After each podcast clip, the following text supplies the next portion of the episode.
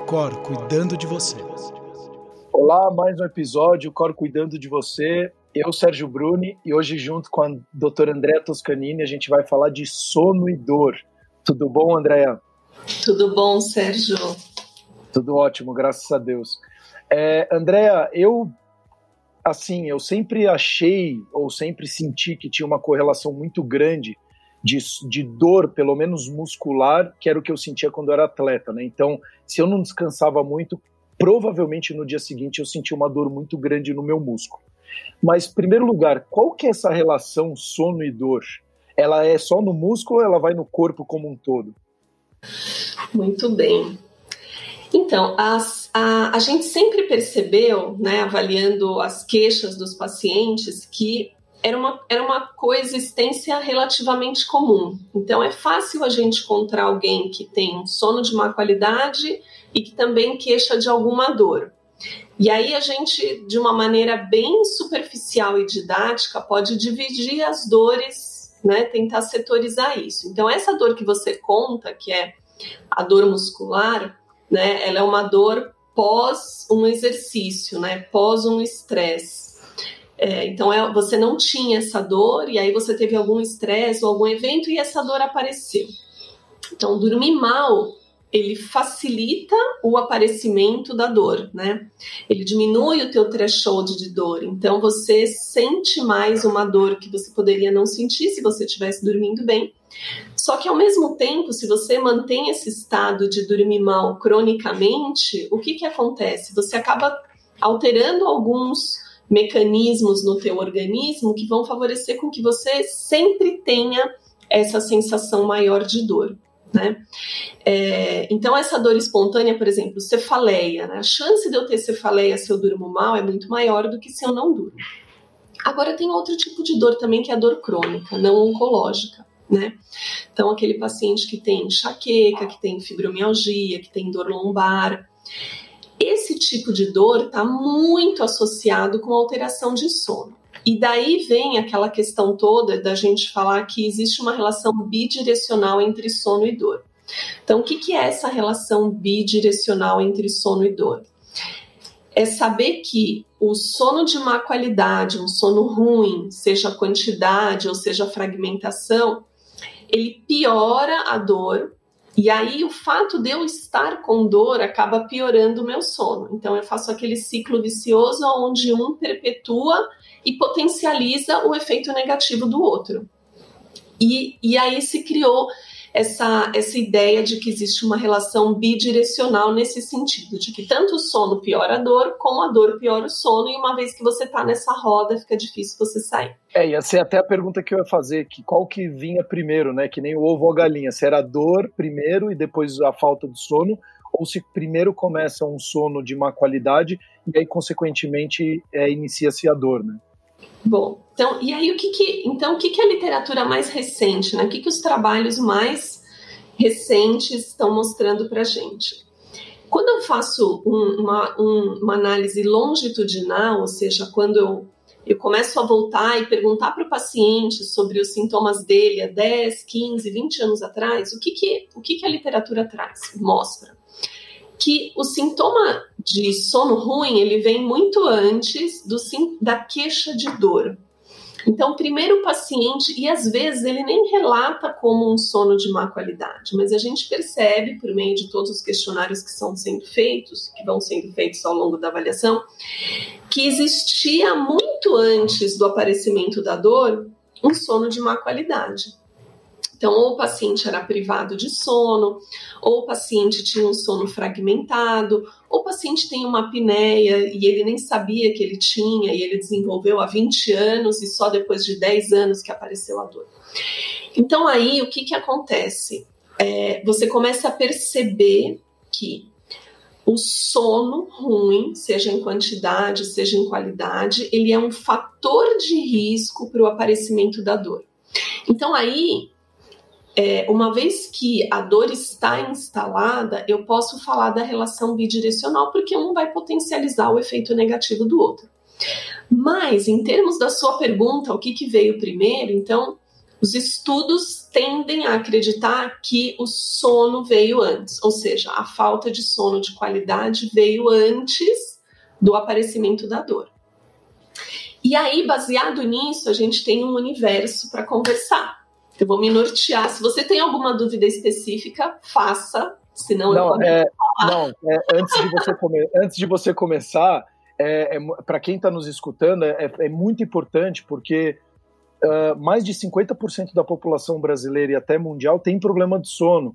Então a gente está numa conversa que eu e você, se a gente usar a probabilidade, um de nós dois já temos um problema de sono. Eu sei que eu já tenho problema de sono porque eu achava que o bruxismo que eu tinha era uma questão de estresse e na verdade era um problema, uh, um dos transtornos de sono que eu tinha e muitas vezes a gente acaba usando medidas muito mais paliativas do que atacar a raiz. Então, para você que está nos escutando, é muito importante você ir atrás de informação, porque a apneia também é muito mais frequente do que você imagina, e às vezes você nem sabe que tem apneia, e ela, ou vários outros transtornos, como a doutora Andréa falou. Então, é importante ir atrás dessas informações, porque, o, a, como a doutora Andréa falou em outros episódios, a medicina do sono é uma medicina muito recente no Brasil. Então ainda não se tem um conhecimento muito profundo e a gente acha que não, ah, eu dormi mal porque eu briguei, ou eu dormi mal porque eu. É, enfim, tem várias. Você acaba jogando, terceirizando um monte de problemas, sendo que na verdade você não está atacando a raiz do problema, né? Exatamente. E aí, quando a gente. Quando a gente começa a pensar, mas puxa, como que o sono de má qualidade pode interferir na dor? Né? Então, a gente precisa começar a pensar no sono como um regulador global do nosso organismo, né? Como um, é, um, um sistema onde eu vou, eu vou é, modular que haja uma harmonia metabólica. Então, se eu não tenho esse sistema modulador de harmonia metabólica, por exemplo, eu posso ter efeitos nocivos, efeitos ruins em qualquer setor, né? E a dor é um deles. Então, especificamente, tem alguns sistemas que atuam, né? Então, eu tenho receptores de dor, é, eu tenho é, é, sistema imunológico, né, toda aquela questão inflamatória, as citocinas, as prostaglandinas, né, os marcadores das interleucinas, são todos sistemas que atuam modulando. Quanto eu vou sentir de dor? Porque o que eu sinto, se a gente aplicar o mesmo teste doloroso em você e em mim, a gente pode sentir de uma maneira diferente, né? Tem testes de frio, testes de calor, testes de pressão, tem vários testes dolorosos. Então, assim, o que a que se deve o fato de eu sentir de uma maneira e você sentir de outra maneira? A esses sistemas, né, esses receptores, os receptores opioides, né, os nossos receptores que vão modular o que, que eu vou sentir, como que eu vou sentir. Então, de uma maneira muito global, né, de uma maneira geral, quando eu durmo mal, eu pioro esses receptores de dor. Então, eu sinto mais dor. O receptor é como se ele não tivesse calibrado, né? Então, eu vou ter um, um estímulo sensitivo que pode até ser que ele não me causasse dor, mas como eu estou privada de sono, esse mesmo estímulo vai me causar dor. Ou ele me causaria uma dor pequena, mas eu estou privada de sono e ele vai me causar uma dor maior, porque naquela região também é uma região que eu já desenvolvi mais marcadores inflamatórios, né? Ou mesmo, né, o eixo hipotálamo hipófise adrenal, a gente sabe que os pacientes privados de sono, eles têm níveis sutilmente aumentados de cortisol, né? Que é, então, assim, a gente tem alteração de todo esse sistema e você acaba sendo um paciente mais inflamado. Então, paciente que dorme mal, assim como a gente sabe que o paciente que tem apneia é um paciente cronicamente inflamado, o paciente privado de sono, ele também é um paciente é, se a gente for ver todos os marcadores inflamatórios, ele também pode ser considerado um paciente pró-inflamado. Então, é, existem vários mecanismos moleculares, metabólicos, hormonais que fazem com que a gente veja que realmente o sono de má qualidade favorece a dor. Agora, tem outra questão muito importante, né? Se a gente for pensar que, é, que eu, primeiro apareceu o sono, o problema do sono, e depois de muitos anos apareceu a dor. Isso a literatura fala, né? Então, por exemplo, a, se eu tenho um sono de má qualidade, eu tenho três vezes mais chance de ter fibromialgia em 11 anos do que uma pessoa que dorme bem, né? Eu tenho o dobro de chance de ter algum, é, algum tipo de dor crônica depois de 17 anos do que alguém que dorme bem. Uh, eu tenho enfim, eu acabo aumentando a minha chance para uma série de, de tipos de dor, dor, dor lombar, cefaleia, se eu durmo mal em longo prazo.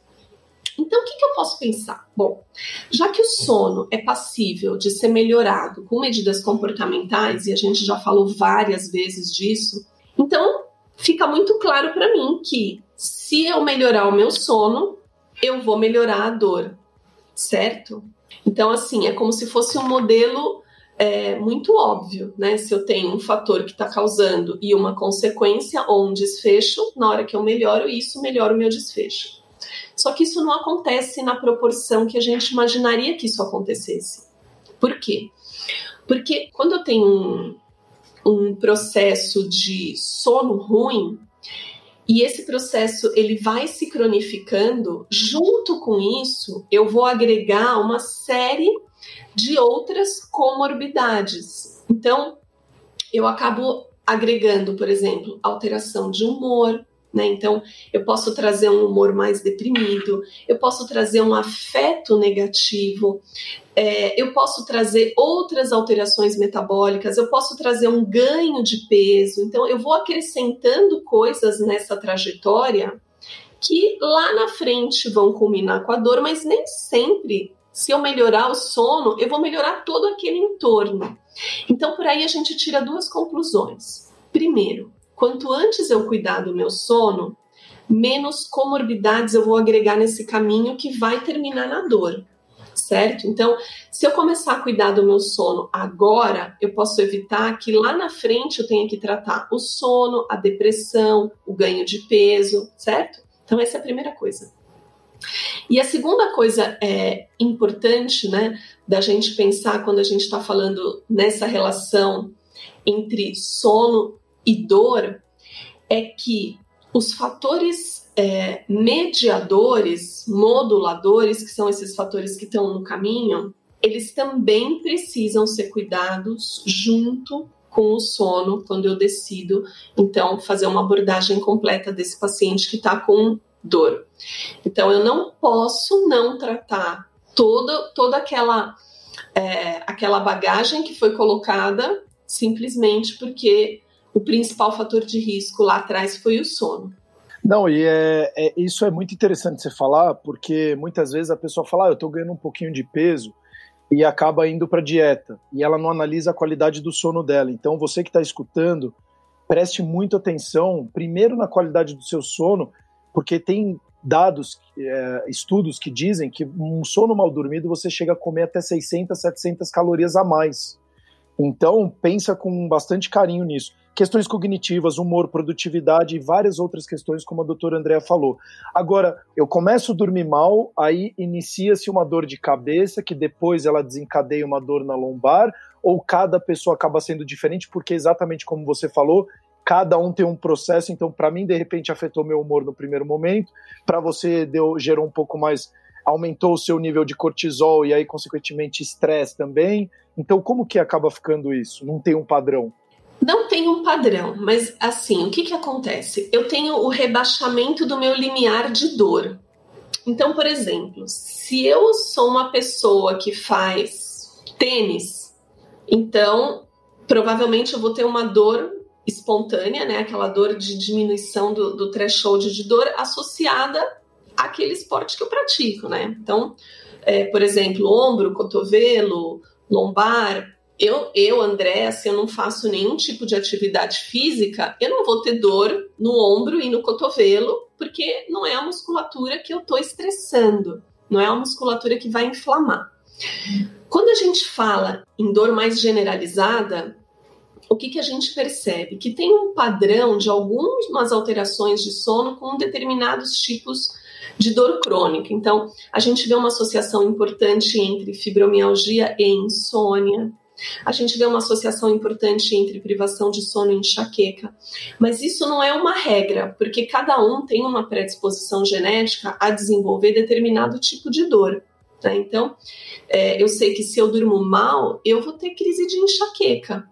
Eu, Andréa, mas a minha irmã talvez não, você talvez não. Talvez você tenha mais dor lombar, porque você também tem outros fatores ambientais que estão interferindo na tua dor. Então, a dor é multifatorial.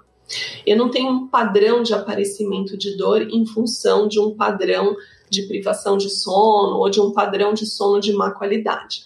Mas sim, é super importante sempre que eu tenho uma percepção de dor, eu prestar atenção no sono. Por quê? A gente está vendo, né, e isso é uma outra coisa também que eu, que eu até, até mandei para você agora há pouco, que é o seguinte: a gente está envelhecendo, né? E aí a gente quer envelhecer bem. E a gente se preocupa com tanta coisa, né? Você se preocupa em comprar alimento orgânico, você se preocupa em usar roupa com proteção UV, só que você não se preocupa com o seu sono. E o sono, ele tem, ele tem um custo direto e um custo indireto, tanto do ponto de vista de qualidade de vida, como do ponto de vista financeiro mesmo, porque existe um gasto com saúde muito grande associado a distúrbios de sono.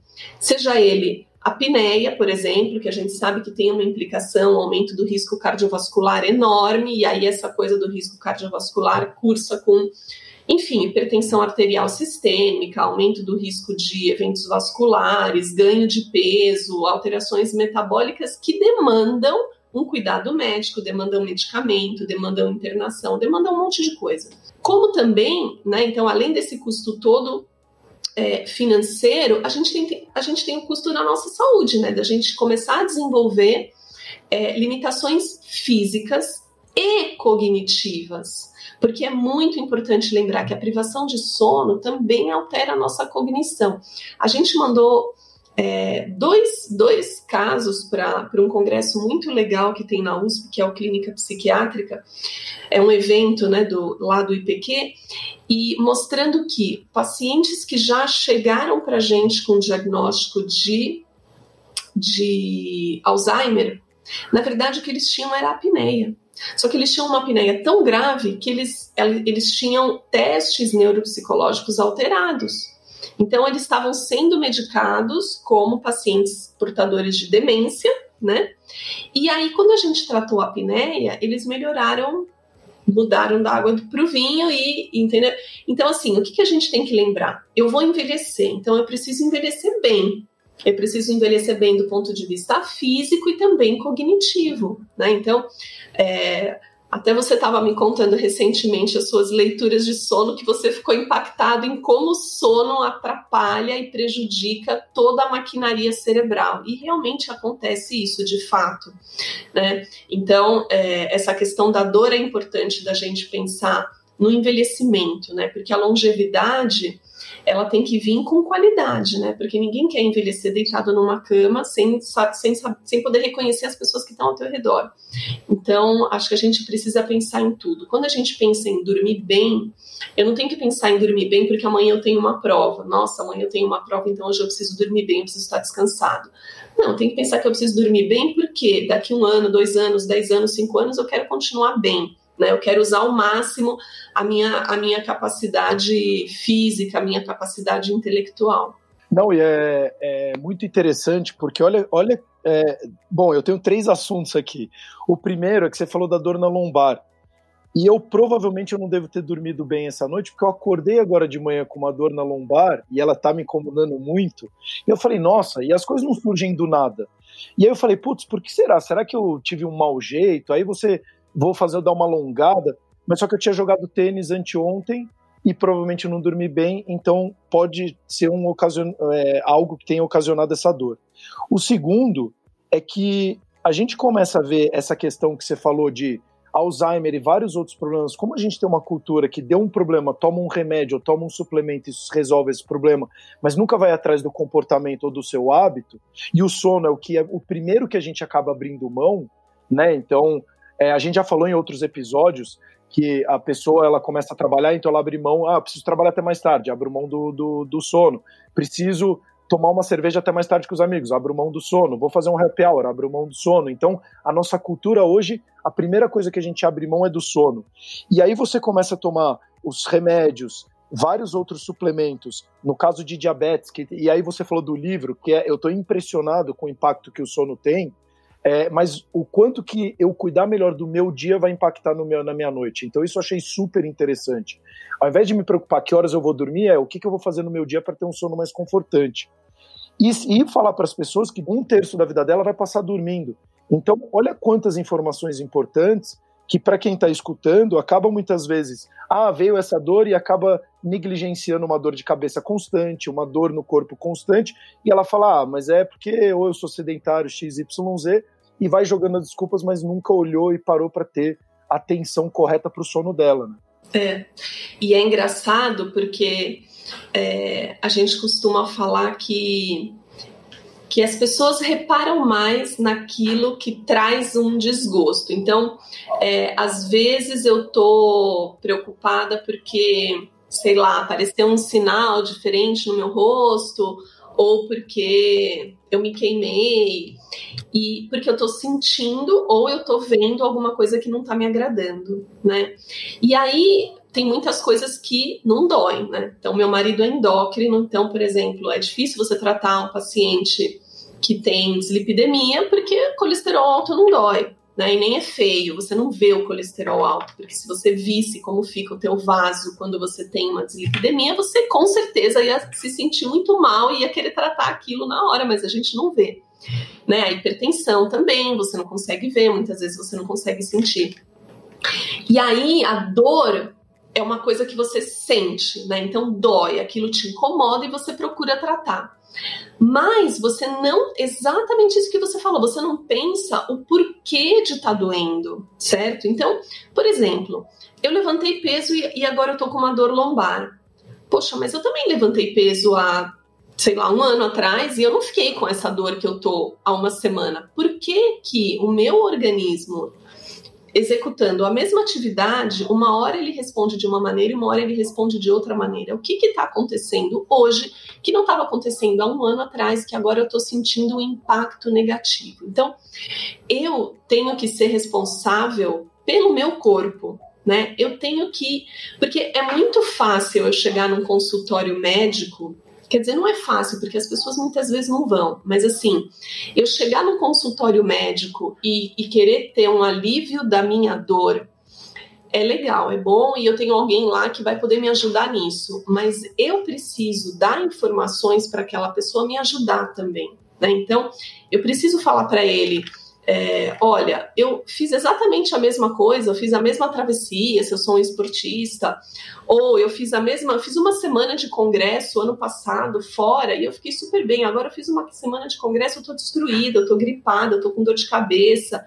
O que está acontecendo? Então, assim, a gente tem que se apropriar daquilo que é nosso, as nossas sensações, né, o nosso corpo, as nossas dores né? Eu preciso começar a aprender a trabalhar melhor isso para poder também conseguir que as outras pessoas me ajudem. Né? Porque muitas vezes a gente precisa tirar assim com saca-rolha as informações do paciente. Então, assim, ter em mente o sono é importante, é um processo educativo, tanto para o profissional da saúde como para o paciente, né? Como para a pessoa que está procurando ajuda. Então, já que está doendo, a gente pensa logo, ah, eu tô com uma enxaqueca, tô com uma cefaleia, será que é enxaqueca? Será que eu bati? Não, pode ser que essa simplesmente porque eu dormi mal, então o meu threshold diminuiu e agora eu tô com os meus receptores sensitivos é, desregulados, certo? Então ele está sentindo dor onde não era para sentir dor. Então, também é importante a gente assumir o nosso lugar dentro desse contexto do sono. É, não, não só importante, como ele é fundamental, né, Andréia? Porque quando a gente fala ah, ele é importante, a pessoa, cada um dá uma importância que, que quer. E quando a gente fala que ele é fundamental, eu coloco um peso ainda maior, porque, de novo, é, as últimas leituras nos últimos meses que eu venho fazendo relacionado a sono, eu estou extremamente é, impressionado pro lado bom e ruim, mas não quero aqui gerar ansiedade para quem está escutando, muito pelo contrário é trazer informação de qualidade para você ter tomadas de decisões melhores. Como a Andrea falou, o nosso grande objetivo de vida, eu acredito que todos vocês, é ter uma vida com mais qualidade com longevidade. Então, quando você tem longevidade e começa a perder qualidade da sua, da sua saúde, alguma coisa está acontecendo. E aqui o objetivo, e a, e a gente viu que a grande maioria dos problemas que a gente tem da nossa vida como um todo, emagrecer, atividade física, o próprio sono e vários outros, eles são resolvidos comportamentalmente. E aí, quando a gente começa a ir para o outro lado, que é tomar um remédio para acelerar esse processo, tomar um, um suplemento para acelerar esse processo, para você ter ganhos secundários, mas sem atacar a raiz do problema, provavelmente você não está sanando o, ou resolvendo o seu problema. Então, muitas vezes você está postergando o problema e até piorando esse problema. É, a gente tem... e, não, e é só para finalizar, porque a gente tem visto, inclusive, saiu na revista, né, Isto É, agora, é super interessante, falando a química do sono. É muito importante a gente começa a tomar remédios e os efeitos colaterais que eles vão ter depois de 5, 10 anos são gigantescos. Então você tem que tomar o remédio de fato quando você precisa. Você tem que tomar um suplemento se você de fato precisar.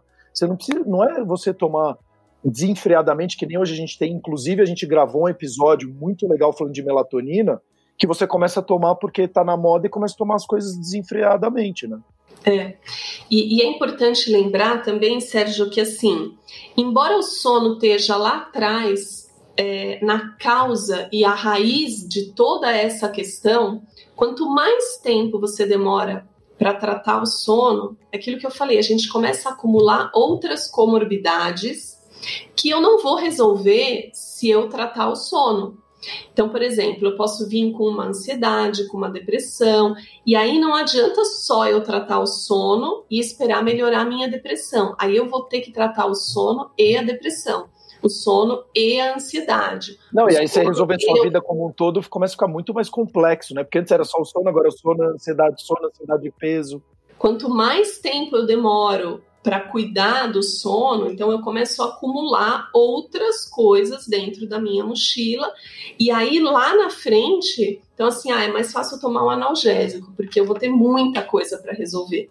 Né? Eu tenho todos esses fatores de mediação que a gente chama, que são esses fatores que estão no caminho entre o, o evento inicial, que é sono de má qualidade, e o desfecho final, que é dor crônica, tudo aquilo que está no meio, eu vou ter que tratar separado. Quando hoje, que eu não tenho dor, eu posso simplesmente cuidar do meu sono para não ter. Então, isso é o que a gente chama de medicina preventiva, promoção à saúde que é o caminho, né? Deveria ser o, o futuro, digamos assim. Você tá bem, você tá saudável e você cuidar de manter a sua saúde. Ir ao médico para saber o que, que eu posso fazer para me manter saudável. Qual é o tipo de sono, qual é o tipo de alimentação, qual é o tipo de atividade. E é tudo relativamente muito simples. Mas o que eu faço? Eu faço tudo errado, eu espero estar tá mal para poder ir no médico resolver aquilo que é resolver uma consequência e não promover né, um, digamos assim, um envelhecimento saudável, né, um, implementar a qualidade de vida. Né? A gente sempre espera um evento desagradável para ir em busca de ajuda. É, isso é, é, eu vejo muito no nosso país, é uma questão cultural. Quando ah, o bicho tá pegando mesmo, aí que as pessoas começam a tomar alguma decisão, né? A gente viu isso na pandemia, a gente vê em obras do governo, a gente vê na, nas escolas, é, virou uma questão muito cultural nossa de não fazer o trabalho preventivo. É, é o famoso é melhor prevenir do que remediar. E, e os ditados eles estão aí porque de fato eles ajudam a gente de alguma forma. É, André, a gente está chegando até na etapa final. Eu queria saber se você tem e, e antes só de eu finalizar, é, é muito importante você que está escutando. A gente tem os três principais sincronizadores do nosso sono, que é a luz solar, atividade física, alimentação. Olha que são três fatores relativamente simples. É só você sair na rua, dar uma volta no quarteirão, se expor à luz solar, que isso já começa a ajudar o seu sono. Então, eu, eu, eu fiz uma reflexão muito legal lendo o livro e vendo revista, Andréia, que eu, eu acho que o sono ele é a coisa mais importante. Eu, eu não sei se estou ficando bitolado no sono, mas é muito interessante porque a gente tem a oportunidade de acordar todos os dias para fazer um dia melhor, para a gente conseguir ter um sono confortante. Então, se eu não estou dormindo bem, provavelmente eu não estou cuidando bem do meu dia. Então, quando a gente começa a ter essa consciência, o que, que eu estou precisando fazer? Começa com pequenos passos, né? Então, eu falei agora, em 2021, sim, eu vou cuidar mais da minha saúde, fazendo mais atividade física, porque no meio da pandemia eu abri mão da minha saúde. A gente está no começo do ano e eu vi que já no começo do ano eu consegui fazer atividade física todos os dias e como já para mim impactou no, no, no meu sono. E por conta das férias eu acabei me expondo muito mais ao sol e foi impressionante. Das 6 horas, 7 horas da noite eu já começo a ficar com sono. Então, pequenas questões, pequenas variáveis que são extremamente importantes, dê atenção para isso. E aí é isso que eu ia te falar agora. O que, que você traria para a pessoa já poder começar a colocar em prática no dia a dia dela, para ela já ter essa consciência e conseguir diminuir as dores que ela vem tendo? Bom, eu acho que é super importante a gente ter. A gente está falando então dessa coisa do sono com a dor. Então, eu estou falando de indivíduos que têm algum tipo de dor né? Então, o primeiro ponto é saber como está o sono e o que, que é importante saber do sono. Se eu estou dormindo uma quantidade de horas adequada e se eu estou tendo um sono realmente restaurador. O que, que é ter um sono restaurador? É eu acordar de manhã descansada, bem disposta e eu conseguir ao longo do dia executar as minhas atividades programadas de uma maneira satisfatória. Porque também, assim, às vezes a gente fala muito de dormir bem, dormir bem, dormir bem, né? E uma coisa que eu vejo que os pacientes perguntam é assim, mas como é que eu sei se eu tô dormindo bem, né? Como é que eu sei se o meu sono tá adequado? Então você sabe assim, você sabe se você tem um dia seguinte legal, se você tem um dia seguinte sem dor, se você tem um dia seguinte que você está bem disposto. É claro que à medida que o dia vai evoluindo, a gente naturalmente vai se sentindo mais cansado, vai aumentando aquilo que a gente chama de pressão de sono, principalmente o fator homeostático, que é aquele que empurra a gente para o sono. Então, à medida que o dia vai passando, a minha pressão de sono vai aumentando. Você disse, ah, eu acordo cedo, me exponho ao sol e eu percebo que seis, sete da noite eu já estou ficando cansado. Então, isso é normal. Agora, não é normal, por exemplo, às duas da tarde você começar a se sentir cansado e com sono. Não é normal você não se sentir bem disposto. Não é normal você perceber que você está se irritando demais com coisas que talvez você não se irritava o ano passado.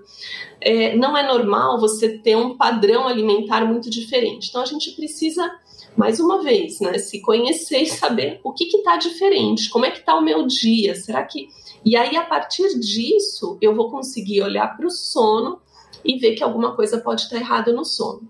Se eu durmo com alguém, eu posso perguntar para essa pessoa, né? Você percebe se o meu sono é agitado? Você percebe se eu ronco muito, se eu me mexo muito? Ou eu mesma perceber que eu acordo quatro vezes à noite, né? Por exemplo, para ir ao banheiro. Então aí eu tenho que ver, eu acordei porque a minha bexiga realmente estava muito cheia, eu precisava ir ao banheiro, ou eu acordei e na hora que eu acordo, eu não tenho nada para fazer, aproveito e vou no banheiro. Então, sabe, a gente tem que ter esse feeling de saber o que está acontecendo com a gente. E aí tem em mente que a maioria das pessoas precisa dormir pelo menos sete horas por noite de um sono contínuo. Então, na largada, se eu durmo seis horas, eu já sei que eu estou privada de sono a menos que você seja uma rara exceção, e todo mundo sempre acha que é uma rara exceção, né? Porque a gente sempre gosta de justificar tudo que a gente faz errado. E a gente tem muito argumento para justificar tudo que a gente faz errado. Só que o que a gente não sabe é que quem está do outro lado, no caso eu, eu escuto sempre as mesmas desculpas. Tanto é que tem livros com todas as desculpas que os pacientes dão para justificar o porquê eles estão dormindo, né? Eu tenho até um paciente que ele é uma figura, né? Que ele, ele falou que ele tem certeza que ele é um organismo desenvolvido porque ele só precisa de cinco horas de sono e ele fica perfeitamente bem e ele, né, né, né? E a esposa dele do lado me fala, é, realmente, só que cinco da tarde ele tá dormindo e ele não existe mais. Então, assim, a gente não é exceção, a gente é a regra, né? Então, a regra é, eu preciso dormir pelo menos sete horas, sete horas é o mínimo. Então, se você está dormindo menos, você já sabe que você tem um risco de, em médio ou longo prazo, ter uma consequência. Pode ser uma consequência física, seja ela metabólica, pode ser uma hipertensão, pode ser o aparecimento de dor. Né? Então, a gente viu que indivíduos saudáveis, sem nenhuma comorbidade, sem nenhum histórico de nada associado à dor, em média, 17 anos de é, sono de má qualidade, ele desenvolve dor crônica. Aí você fala para mim, ah, 17 anos, eu vou ficar pensando daqui 17 anos? Sim, mas você quer viver quantos anos? Se hoje você tem 30 e você já está dormindo mal, antes dos 50 você vai ter dor crônica. E aí, 17 anos acumulando coisas na sua mochila, pensa quando você tiver 57 anos, o tanto de coisa que você vai ter para tratar, no momento que você podia simplesmente enjoy, entendeu? Então a gente vai estar tá, a gente vai estar tá correndo atrás de algo que poderia ter sido evitado, completamente diferente de um acidente de carro, completamente diferente de uma fatalidade. Então, o que a gente pode evitar? Por que não evitar? Né? Então, tudo que está associado ao sono de má qualidade é evitável se a gente se preocupar agora em dormir bem. Muito legal. É, André, muito obrigado. Eu, eu coloco aqui que o corpo fala, então preste mais atenção no seu corpo, as coisas não surgem do nada, você não tem uma dor de cabeça do nada, você não deu uma dor de estômago do nada, alguma coisa aconteceu. Então preste atenção, tenha consciência no seu corpo. A Andrea falou de um ponto muito importante que a gente fala em todos, praticamente todos os episódios do podcast. A Alcor foi criada dessa forma para fazer você fazer reflexões e ter autoconhecimento. É fundamental você se conhecer e saber o que, que é bom para você, importante para você. E os grandes problemas da nossa vida, a gente acaba resolvendo grande parte deles pelo comportamento. Então, veja como você está se comportando no dia a dia, porque provavelmente se você não está dormindo muitas vezes bem à noite, é porque você não está cuidando bem também do seu dia. Então, dê muita atenção a ele. Eu fico por aqui, até os próximos episódios. Gostei muito, Andréia, muito obrigado. E o Cor cuidando de você. O Cor cuidando de você.